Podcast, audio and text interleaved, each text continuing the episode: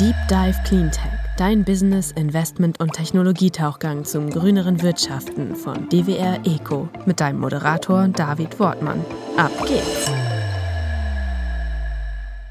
Hallo und herzlich willkommen bei einer neuen Ausgabe des Deep Dive Cleantech Podcast. Damit wir in der Klimakrise nicht absaufen, tauche ich wie immer mit euch in die Lösungen der Green Economy ein. Und heute tauchen wir die Frage ein, ob und wie die heutigen eher auf Ausbeutung ausgerichteten Landnutzungsmuster mit Hilfe von Geschäftsmodellen im Sinne der Natur verändert werden können. Und das mache ich heute mit der Mitgründerin der Landbanking Group, Sonja Stuchtey. Hallo Sonja, grüß dich. Hallo, grüß dich, David. Jetzt habe ich das ja auch schon so ein bisschen kompliziert vorgetragen. Ich habe das wirklich versucht, in einem äh, Ausdruck rüberzubringen, was ihr denn tut. Das kannst du natürlich sehr viel besser. Versuch das doch mal in wenigen Sätzen, dann steigen wir natürlich ein bisschen tiefer ein. Ja, also in drei Sätzen, was wir machen. Wir machen Natur investierbar. Natur ist, wird immer so wahrgenommen als das, was draußen ist, wo man hingeht. Aber eigentlich sind wir ein Teil mittendrin davon. Und das ist unsere unser Backbone, unsere Grundlage für alles, was wir tun. Nicht nur, weil es dort schön ist, sondern weil wir alle unsere wirtschaftlichen ähm, Aktivitäten am Ende auf die Bedingung einer funktionierenden Natur zurückführen müssen. Und das haben wir lange Zeit übersehen, haben das ex als Externalität bezeichnet in unseren Wirtschaftsmodellen. Und jetzt haben wir angefangen, die Externalitäten einzupreisen. Tut total weh, weil sie kosten, man wird kontrolliert, macht echt keinen Spaß. Zum Zahnarzt gehen ist netter.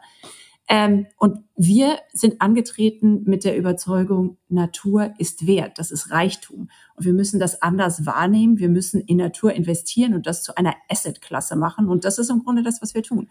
Wir schaffen Nature Equity. Nature Equity. Und so ein bisschen ist dieser Grundgedanke der Internalisierung der externen Kosten ja zumindestens ähm, was jetzt die Atmosphäre anbelangt und den Klimaschutz eben über die CO2-Preise ja schon eingeführt worden, zumindestens an einigen wenigen Ländern, bisschen überregional.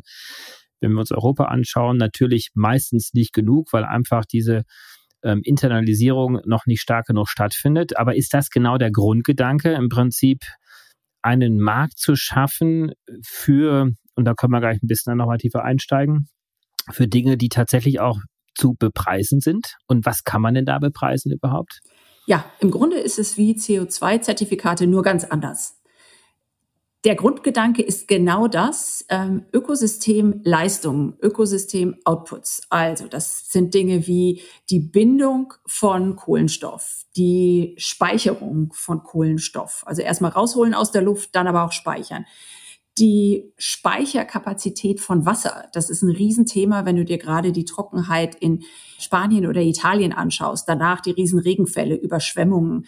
Wir werden mit solchen Starkwettern immer stärker durch die Klimakrise konfrontiert. Und wenn das auf trockene Böden fällt, hat das immer katastrophale Folgen das ganze Thema Biodiversität. Wer durch die Alpen wandert, fährt, wer durch den Osten Deutschlands fährt, sieht im Moment riesige Flächen von Wäldern, die komplett wie verwüstet ausschauen. Das ist das Ergebnis von Trockenheit, von Monokultur und dem Borkenkäfer. In der ungesunden Kombination haben wir riesige Flächen erkrankten, abgestorbenen, abgerodeten, umgestürzten Waldes.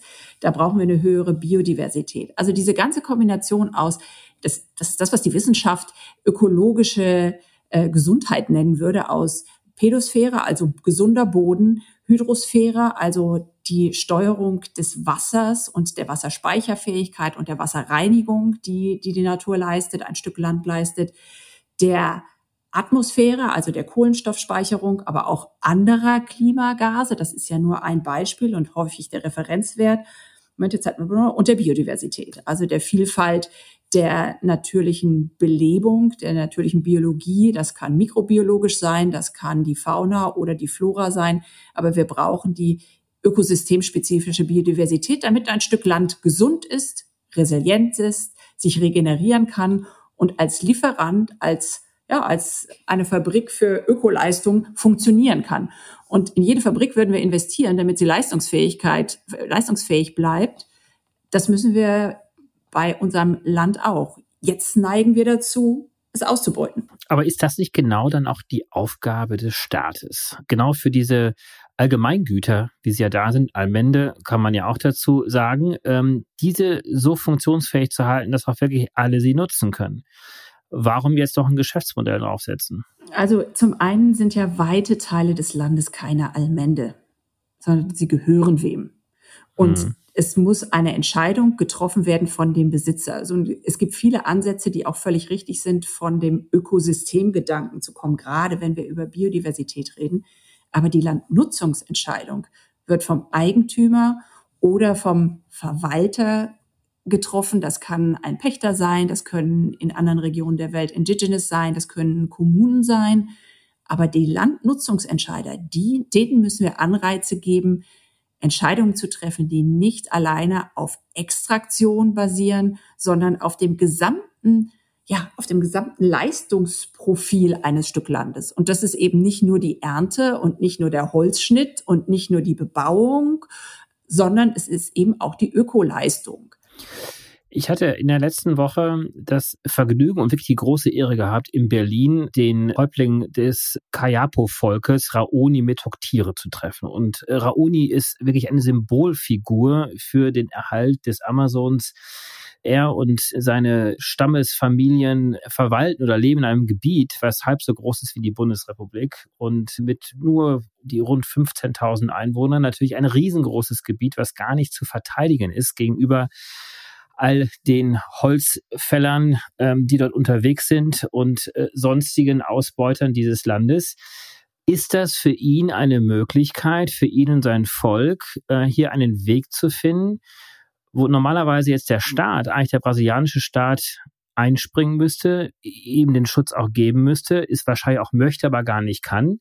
Aber dass man ihm sozusagen mit dem, was ihr tut, ein ja sozusagen ein Produkt an die Hand gibt, mit dem er Geld generieren kann, um damit dann auch sein Territorium verteidigen zu können? Puh, das ist eine schwierige Frage, weil ähm, ich jetzt keine Vorstellung habe, über welche Summen wir hier reden, die er wirklich braucht zur Verteidigung. Also wenn das ein illegaler Einschlag ist, der stattfindet, dann ist das natürlich eine Form von, von Verteidigung, die einer militärischen oder polizeilichen gleichkommt. Ähm, das ist nicht die Ambition, die wir damit verfolgen. Was wir aber sicher erreichen können auf unserem Wege, ist eine Bewertung des Landes vorzunehmen, was über die, den reinen Holzschlag hinausgeht. Also Beispiel, wenn ich ein Stück, und jetzt fangen wir mal auf dem Ackerland an, mhm. Ackerland in Europa bewirtschafte, dann ist das immer so viel wert, wie ich Ernte erziele. Das heißt, je mehr Düngemittel ich darauf werfe und damit eigentlich vorhandene Nährstoffe ähm, herausziehe, wird nur bewertet, dass ich produziere, aber nicht, dass ich die natürlichen Ressourcen dadurch reduziere, dass ich den Boden ausnehme, dass ich da keine regenerationsfähige Bewirtschaftung schaffe, die den, die den Boden allein wieder leistungsfähig macht. So, wenn ich das jetzt übertrage auf den, den Wald, gilt auch da, sobald ich den runterschlage, habe ich eine Einmaleinkunft, die ist sehr, sehr spannend. Ähm, das, was ich dann darauf produziere, wird wahrscheinlich Soja sein, Nahrungsmittel für äh, als Tierfutter für Europa, die USA, die ganze Welt.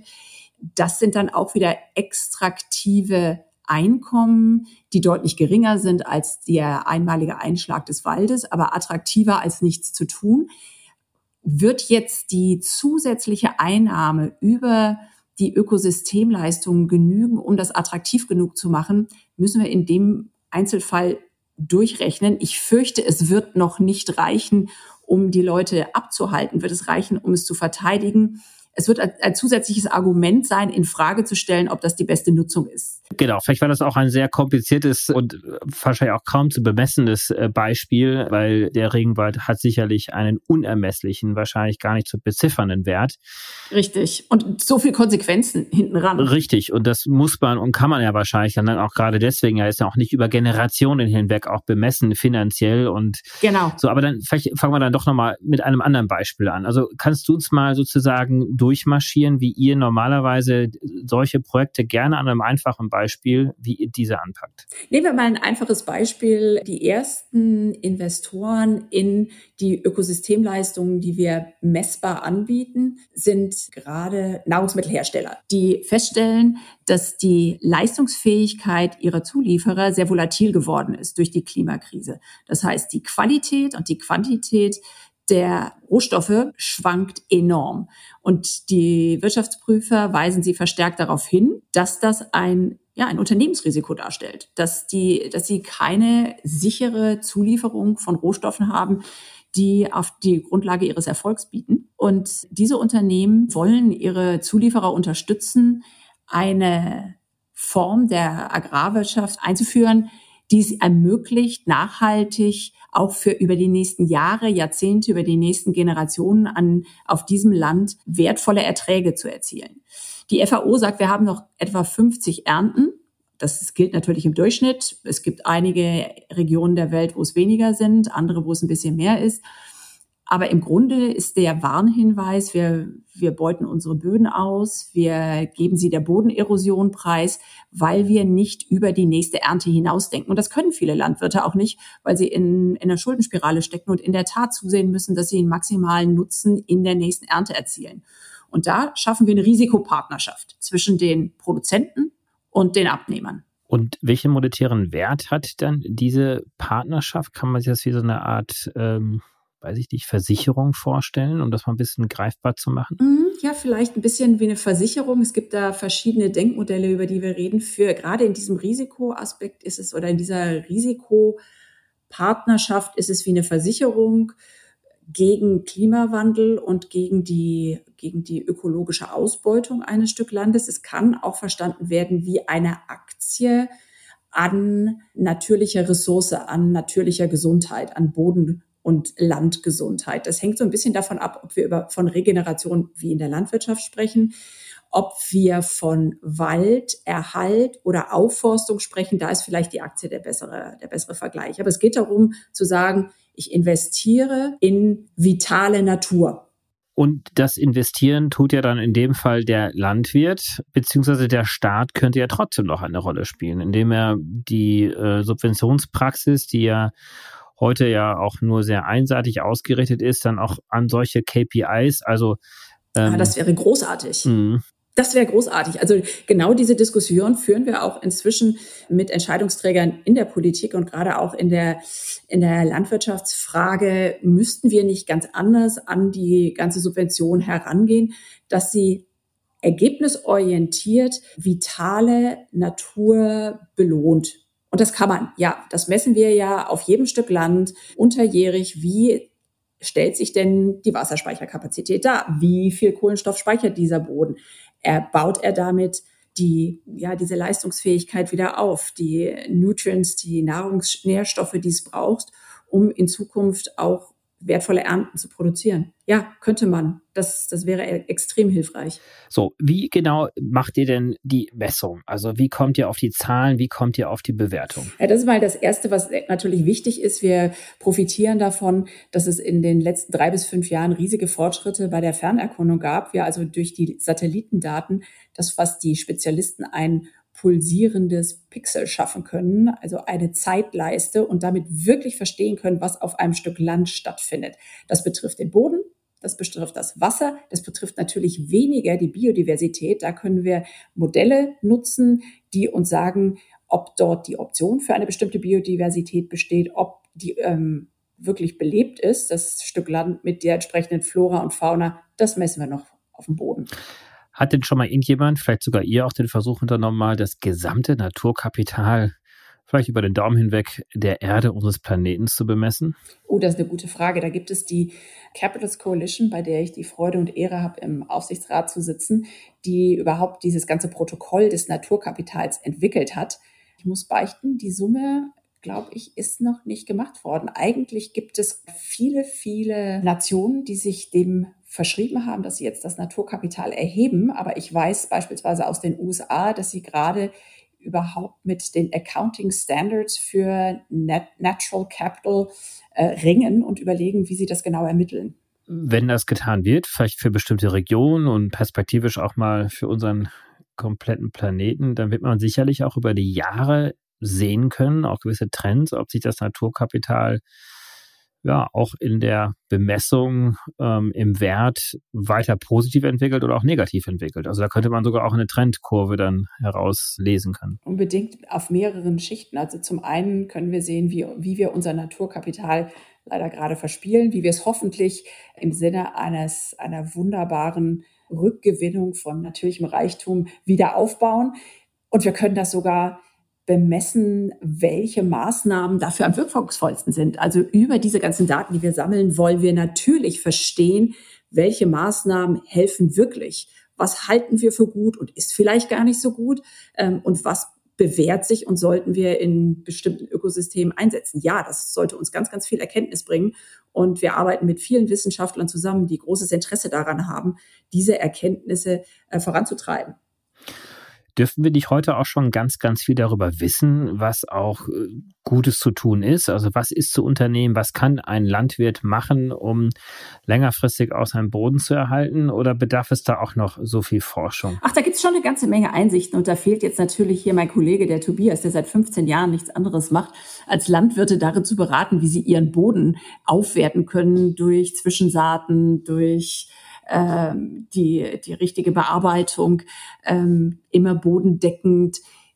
Da bin ich die falsche. Was wir, also da wissen wir eine ganze Menge. Ähm, allerdings ist nicht so, dass One Size Fits All das immer gleichermaßen gilt. Und ähm, das ist so ein bisschen auch die Krux unserer gegenwärtigen ähm, Subventionspolitik, dass wir sagen, es gibt Maßnahmen, die sollte man einführen und die werden belohnt, wo durchaus uns Landwirte sagen, weiß ich, dass das bei meinem Boden nicht funktioniert, aber Mai, wenn sie es denn wollen und mich dafür zahlen, dann mache ich es halt. Diese Fähigkeit, die eigenen Landstücke zu verstehen und im besten Wissen und Gewissen für jetzige und zukünftige Generationen zu entwickeln, dürfen wir auch so ein bisschen wieder den Landwirten überlassen. Das können wir aber nur, wenn wir in der Lage sind zu messen, ob sie erfolgreich damit sind. Und das können wir heute eigentlich. Und es muss sicherlich ja auch äh, Einzug halten in die Ausbildung der Landwirte oder sonstiger Landnutzungs. Ähm, Natürlich. Akteure. Ja, und es gibt da auch, auch jetzt kommen wir wieder an da, äh, zurück auf die Indigenous. Es gibt da Volksgruppen, die das extrem gut können und auch sehr eng verbunden sind mit ihrem Land und wunderbare Treuhänder der Natur sind, die ihnen anvertraut ist. Und dann gibt es diejenigen, die ja, die es verlernt haben, die es vergessen haben, weil sie über sehr industrielle Bewirtschaftungsformen getrennt worden sind von ihrem historisch gewachsenen Einsichten. Wenn ich jetzt ein solcher Landwirt wäre und mich besonders gut um mein Stück Land kümmere und äh, positive Punkte mehr oder weniger sammle, die darauf einzahlen, dass mein Boden zum Beispiel sehr viel besser wird, dann würde quasi dieser Wert, wenn ich das äh, richtig verstanden habe vorhin, dann mehr oder weniger dann auch bemessen werden können und anhand eines Zertifikates dann auch zertifiziert werden können. Und damit ist es dann ein handelbares Produkt, weil ich damit ähnlich wie ein CO2-Zertifikat dann ein gutes Landnutzungszertifikat hätte. Danke, David, dass du da wieder hier zurückkommst. Da habe ich eben den Faden reißen lassen. Also, was wir machen, wir messen die Qualität des Landes wieder in allen vier Parametern Boden, Wasser, äh, Luft, Biodiversität und errichten ein Naturkapitalkonto. Das heißt, als Bodenbesitzer, als Bodennutzer. Es kann Landwirt sein, das kann Forstwirt sein, das können Conservation Areas sein, mit denen wir viel zusammenarbeiten. Da habe ich dann ein Naturkapitalkonto für mein Stück Land und dann wird das über Zeit immer wieder gemessen und immer wieder bemessen. Und wie bei deinem, bei deinem Sparkonto oder deinem Investitionskonto siehst du die Veränderung, wie dein Vermögen, dein Naturvermögen, dein Naturkapital zunimmt oder abnimmt, Beispiel Bodenerosion, äh, Beispiel Artenverlust. Und wenn du ein wachsendes Naturkapitalkonto hast, dann ist das natürlich ein Wert, der zunimmt und den du, den du ähm, verbriefen und vermarkten kannst über die Landbanking Group und unsere Plattform Ländler. Und das ist im Kern dann auch das, was ihr als Geschäftsmodell habt. Das heißt, ihr stellt handelbare, einen handelbaren Zertifikat im Markt her ja, eine handelbare, ich, würde, ich benutze das Wort Zertifikate recht ungern, weil das immer Assoziationen hervorruft, insbesondere mit, mit Carbon Credits und, und Biodiversitätszertifikaten und ähm, alle haben Vorstellungen und keiner eine genaue. Das sind Verträge, das sind Leistungsverträge. Und ich als Landbesitzer verspreche dir, ich gehe gut mit diesem Land um, das ist gemessen worden und das ist der Beweis und diesen Beweis als Leistungsvertrag kann ich kaufen und das ist eine Vermögensklasse, eine neue Vermögensklasse, die kannst du als Credit bezeichnen, als Claim, als Unit, würde es mal Leistungsvertrag nennen, der Beweis, dass die Natur vital ist auf diesem Stück Land. Das ist ja jetzt die Angebotsseite. Also die Natur ähm, als solche, die natürlich die Ökoleistung äh, eigentlich zur Verfügung stellen möchte und dann der Landwirt äh, oder der Forstwirt ähm, der dann auf diesem Stück Land sitzt und äh, eigentlich der Natur hilft, ihr Potenzial zu entfalten und zumindest im ja im besten Fall auch äh, nicht großartig etwas unternimmt, um diese ja, Leistung, Ökoleistung mehr oder weniger zu unterdrücken. Das heißt, das ist die Angebotsseite. Wie ist denn jetzt die Nachfrageseite? Also wer zahlt denn dafür? Also das erste Beispiel, was ich eben kurz angerissen habe, ähm, Nahrungsmittelhersteller oder Kosmetikhersteller, die sicher gehen wollen, dass sie qualitativ hochwertige äh, Rohstoffe bekommen, die zahlen zum Beispiel dafür. Die sagen, ich muss wissen, dass du als mein Supplier mir Rohstoffe lieferst, die in Menge und Leistung meinen Erwartungen und meinem Businessplan entsprechen. Und wir haben da diese Risikopartnerschaft. Ich zahle das und zwar nicht, und da kommt jetzt die, ja, vielleicht die entscheidende Änderung, die ein bisschen technisch und langweilig klingt, aber super wichtig ist. Und zwar nicht, indem ich dir mehr Geld pro Tonne deines Materials zahle, und darauf hoffe, dass du das deshalb geschaffen hast, weil du mit deinem Boden gut umgehst, sondern weil wir eine Vereinbarung haben, du schaffst einen ökologischen Mehrwert auf deinem Stück Land, den zahle ich dir und ich weiß, in der Konsequenz wird dein Output besser und zuverlässiger sein. Und ich bekomme im Gegenzug diese Zertifikate, diese Verträge auf mein Konto gut geschrieben. Also dein ökologischer Uplift, deine Verbesserung die wird dir auf deinem Naturkapitalkonto gut geschrieben, in einen Vertrag übertragen und den hast du mir verkauft. Also ich als Käufer krieg den Vertrag, den ich dann netterweise auch nicht als Kosten, sondern hoffentlich als, äh, wenn ich dann meinen Wirtschaftsprüfer auch mitgenommen habe, auch als Vermögen deklarieren kann. Das heißt, es geht nicht mehr über meine, meine Gewinn- und Verlustrechnung, sondern über meine Bilanz. Den Vertrag nehme ich als Gegenwert für meine Investition, dass du gut mit diesem Stück Land umgehst. Mhm. Aber Nutznießer dieser positiven Ökoleistung muss ja nicht unbedingt derjenige sein, der jetzt in diesen Vertrag hineingeht, weil Nutznießer kann ja vielleicht einfach auch die lokale Umgebung sein, mit einer besseren Luft, eines, weiß ich, besseren, schöneren Bachlaufes, aber es muss sich ja nicht unbedingt sich jetzt positiv auf das Produkt auswirken. Mhm ist das dann dem Nachfrager, der Nachfragerin egal? Ähm, oder schaltet sich da genauso ein bisschen jetzt dann die Spreu vom Weizen? Weil die einen sagen, ich mache es nur, wenn ich direkt davon profitiere und die anderen sagen, okay, ich mache es vielleicht trotzdem, weil ich vielleicht ein gutes Image haben möchte. Das ist jetzt mehrschichtig. Also die eine Schicht ist, dass man sagen kann, ähm, ja, es gibt eine ganze Menge Unternehmen, die haben neben der Risikopartnerschaft, die sie eingehen, natürlich ein irres Upside, dadurch, dass sie, dass sie ein Reputationskapital aufbauen ich investiere in Natur. Und das beste Beispiel ist Patagonia mit dem, mit der Übertragung des gesamten Unternehmens an die Welt, an die Natur, haben die einen unglaublichen Vertrauensboost erhalten. Das, und das lässt sich im Moment fast gar nicht in, in monetäre Werte fassen, wie wichtig das ist. Ja, das bekomme ich in jedem Fall. Bekomme ich vielleicht noch mehr? Also je nachdem, wie der Vertrag vereinbart ist, habe ich vielleicht auch ein Vorkaufsrecht vereinbart, dass ich immer sicher die für von mir erforderlichen Rohstoffe bekomme. Super wichtig bei Kaffee, bei Kakao, was zunehmend eine selten, ein seltenes Gut wird. In Südamerika sind Brauereien geschlossen worden, weil es keinen Hopfen mehr gab. Also auch das ist eine mögliche Ausformung dieser Vertraglichkeit. Und der dritte Aspekt, den wir uns vielleicht als Gesellschaft auch nochmal überlegen wollen, wie ernst meinen wir es eigentlich mit einer Stakeholder statt einer Shareholder Economy, dass wir also sagen, der Wert, den wir stiften, der darf auch über das Unternehmen direkt hinausgehen in die Gemeinschaft, in die Stakeholderschaft eines Unternehmens. Mhm.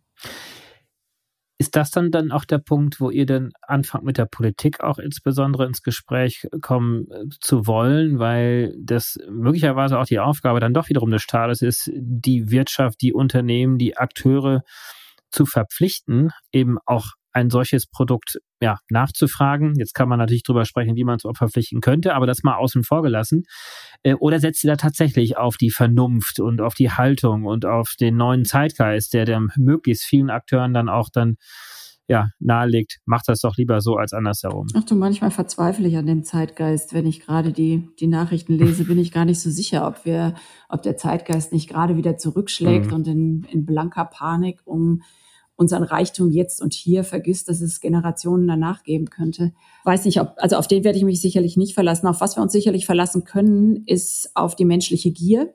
Und da komme ich wieder zurück auf den Punkt, den ich zu Beginn ähm, angesprochen habe. Es geht uns darum, vitale Natur zu etwas Erstrebenswerten zu machen, zu einem Vermögensgegenstand, von dem ich mehr haben will, ohne dass ich die Hektar besitze oder die Quadratmeter besitze, sondern indem ich sagen kann, vitale Natur. Das ist mein Auto, mein Pferd, mein Haus, mein Porsche. Das ist das, womit ich mich schmücke. Das ist der eine Punkt.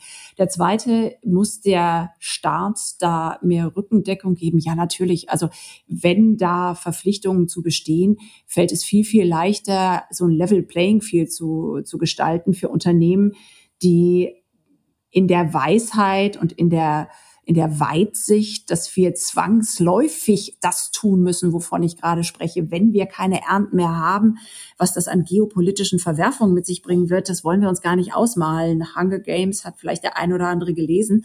Ähm, wir werden in eine Welt kommen, in der wir uns um Nahrungsmittel und Wasser streiten, wenn wir jetzt nicht hart umsteuern. Das ist aber kurzfristig vielleicht für das eine oder andere Unternehmen im Wettbewerb schwierig. Deshalb, wenn der Staat dort die Rahmenbedingungen schafft, die eine gleiche Voraussetzung schaffen, natürlich ist das hilfreich, natürlich ist das gut. Ich habe aber aufgegeben, der Politik ein ja, ein vorausschauendes Arbeiten und Denken abzuverlangen, weil Politiker immer gewählt werden müssen. Das heißt, die werden meistens für etabliertes Verständnis gewählt und nicht dafür, dass hm. sie visionär sind. Also wir als Wahlvolk müssen das einfordern. Wir als Wahlvolk müssen das sehen und wollen. Was die Politik natürlich schaffen kann, ist Sicherheit. Und da sprechen sich ja durchaus viele Unternehmen dafür aus, dass sie verstehen, wir brauchen diese natürlichen Ressourcen in der Zukunft schafft die Rahmenbedingungen dafür. Sowas wie die letzten Entscheidungen der EU-Kommission in Sachen Green Deal, in Sachen CSRD, diesen ganzen Richtlinien zur Veröffentlichungspflicht von Natur Fußabdruck, aber auch von Naturinvestitionen. Da wird explizit eingeladen, Investitionen in Natur öffentlich zu machen. Das ist extrem hilfreich. Natürlich. Das macht, das macht das Leben leichter, so eine neue Assetklasse in die Wahrnehmung und in die Entscheidungsetagen zu bringen. Jetzt könnt ihr als äh, Unternehmen, ähm, selbst wenn ihr euch das wünscht, jetzt nicht gleich einen globalen Markt aufziehen. Wo fangt ihr denn jetzt an oder wo habt ihr angefangen? Habt ihr eine geografische Spezialisierung, eine sektorspezifische Spezialisierung? Wie geht also da da wir vor? ja sehr stark über Fernerkundung arbeiten, ist die geografische Frage nicht so entscheidend wie die Frage, wie gut verstehen wir einzelne Ökosysteme. Und das ist unsere, unser Slicing, unsere Struktur, wonach wir entscheiden, was wir prioritär machen. Wir beginnen gerade mit Grünflächen und mit Agrarland haben als, das ist das, was wir gerade onboarden. Die erste Lösung ist live. Also wenn man auf ländler.io geht, kann man ein Stück Land hochladen und kann das analysieren lassen. Im Moment Grünland, Grasland und äh, in in Kürze dann Agrarland. Als nächstes kommt. Ab welcher Größe geht das dann? Das geht, geht das an jeder. Vorgarten, ja, oder? geht schon ab Vorgarten, mhm. wird nicht so präzise sein wie ab ein, zwei Hektar, aber das, ähm, das geht.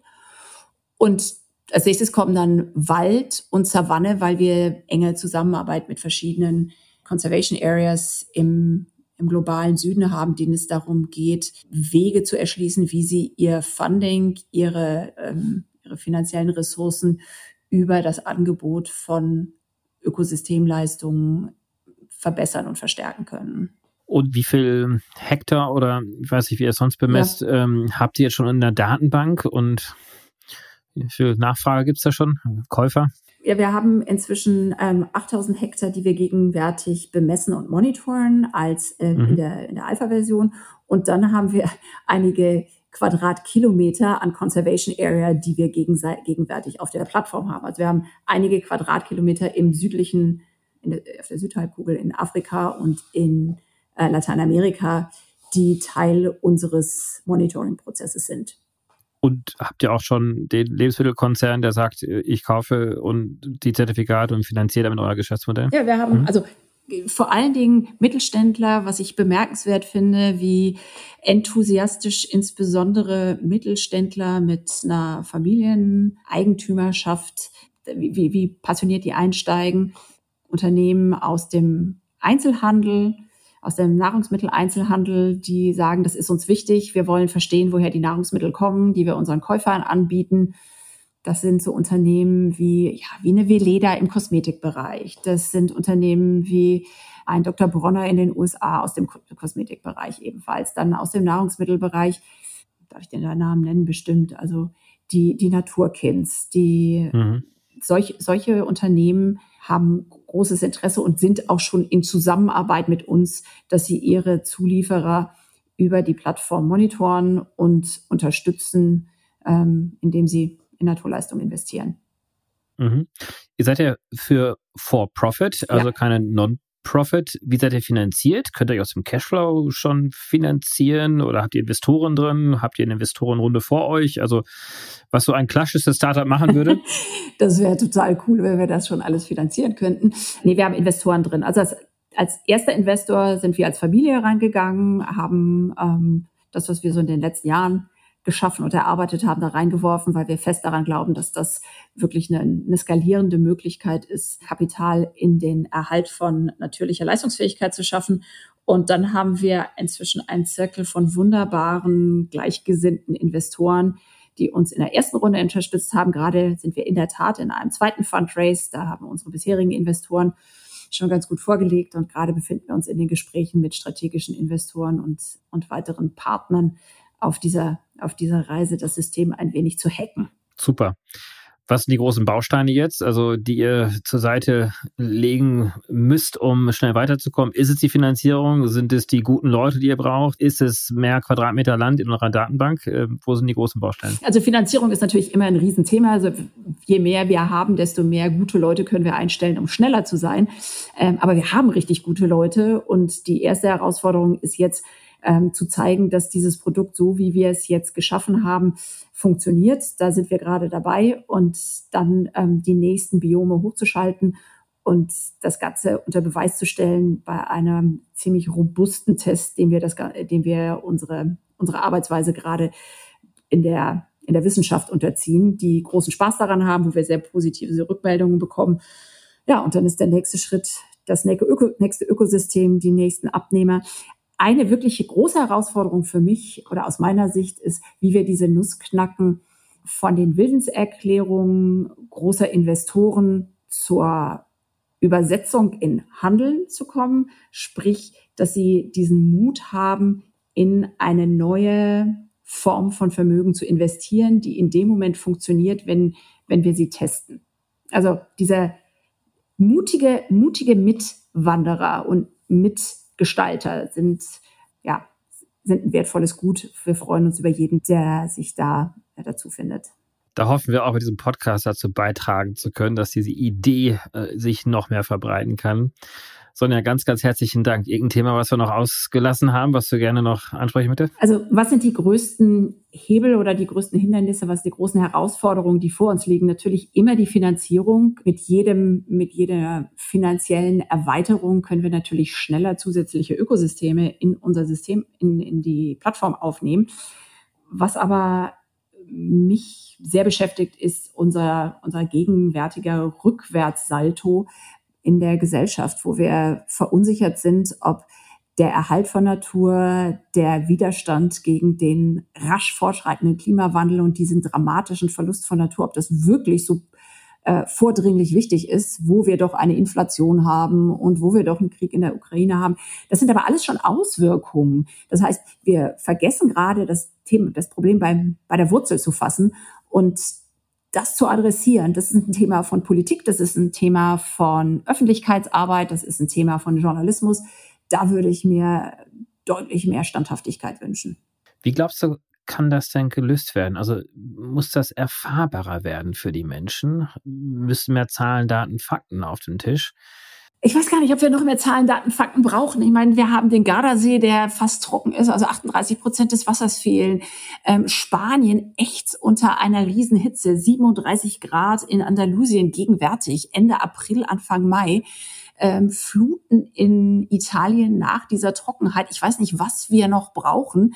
Es könnte kaum anfassbarer sein ich weiß nicht, ob wir gerade in einer kollektiven Ignoranz versinken oder vielleicht ist es auch einfach nur, wir, wir versagen alle im Marshmallow-Test. Ich möchte das Marshmallow jetzt haben und nicht in der mhm. nächsten Generation.